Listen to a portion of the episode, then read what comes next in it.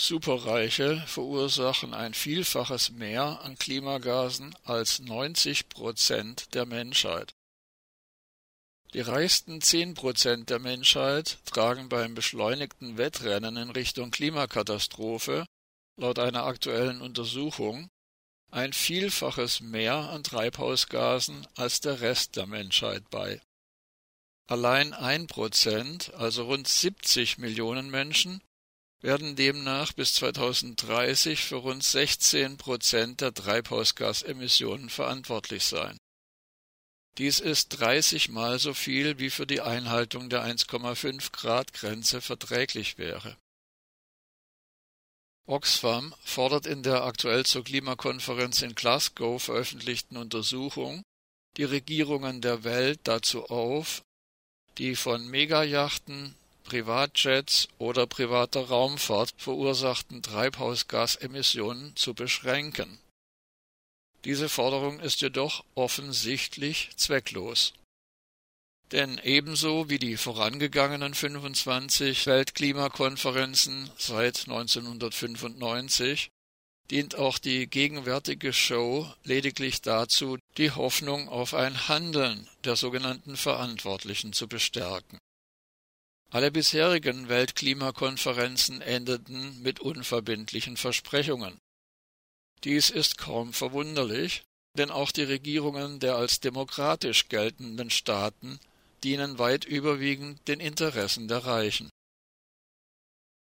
Selbst kommerzielle Online-Nachrichtenportale schreiben mittlerweile ganz offen, Zitat, die Superreichen in aller Welt leben wie ökologische Vandalen. Ende des Zitats. Dagegen bleiben die Pro-Kopf-Emissionen der ärmeren Hälfte der Weltbevölkerung auch 2030 weit unter der viel zitierten 1,5 Grad Grenze bei der Erderhitzung. Und laut Statistik haben 82 Prozent aller Menschen noch nie in ihrem Leben ein Flugzeug von innen gesehen. Die von Oxfam veröffentlichte Untersuchung beruht nach Angaben der Entwicklungsorganisation auf Daten des Instituts für europäische Umweltpolitik IEEP und des Stockholmer Umweltinstituts SEI. Das reichste ein Prozent, also weniger Menschen als die Bevölkerung Deutschlands, wird nach den Berechnungen bis 2030 für 16 Prozent der globalen Gesamtemissionen verantwortlich sein wenn sich in den kommenden Jahren nichts Grundlegendes ändert. Nafkote Dabi, Klimaexpertin bei Oxfam, sagte dazu, Zitat, eine kleine Elite gönnt sich einen Freifahrtschein für die Zerstörung unseres Klimas. Ende des Zitats. Dies habe katastrophale Folgen gerade für jene Menschen, die am wenigsten der Schäden verursachen für Millionen Menschen, die bereits jetzt mit todbringenden Stürmen, Hunger und Not konfrontiert seien. Mit einem einzigen Weltraumflug verursacht ein Milliardär mehr Emissionen, als jemand aus der ärmsten Milliarde Menschen in einem ganzen Leben zusammenbringe. Die Studie zeigt den Angaben zufolge zudem, dass sich die geografische Verteilung bei den Treibhausgasemissionen zunehmend nicht mehr hauptsächlich aus den traditionellen Industrieländern zusammensetzt. Fast ein Viertel, 23 Prozent, des reichsten 1 Prozent werden Chinesinnen und Chinesen sein und rund 11 Prozent Inderinnen und Inder. Tim Gore, Autor der Studie bei IEEP, erklärte dazu, Regierungen müssten ihre Maßnahmen auf die extrem Reichen ausrichten.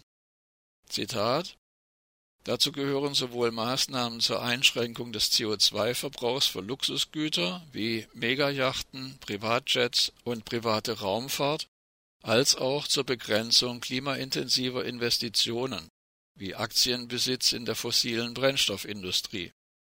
Ende des Zitats. Am Donnerstag, 4. November, wurde ein rund 20-minütiger Charterflug von Wien nach Bratislava der EU-Kommissionspräsidentin Ursula von der Leyen publik. Deutlicher kann der Gegensatz zwischen Worten und Taten kaum illustriert werden.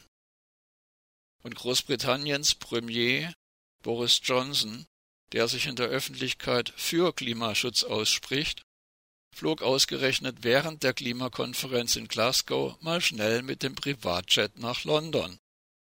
Sein Ziel war ein Dinner mit dem früheren Chefredakteur des Daily Telegraph, Charles Moore, einem bekennenden Gegner jeglicher klimapolitischer Maßnahmen.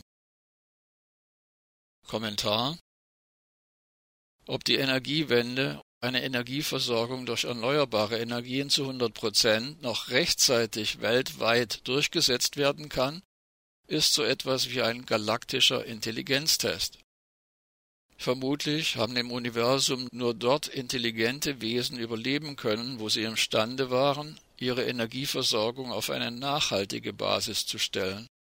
Andere haben ihre Lebensgrundlage auf dem von ihnen bewohnten Planeten zerstört und sind untergegangen. Die entscheidende Frage auf diesem Planeten lautet, wann verliert die Menschheit den Glauben an die Klimaheuchlerinnen und Heuchler, die sich derzeit zu ihrer Show in Glasgow versammeln?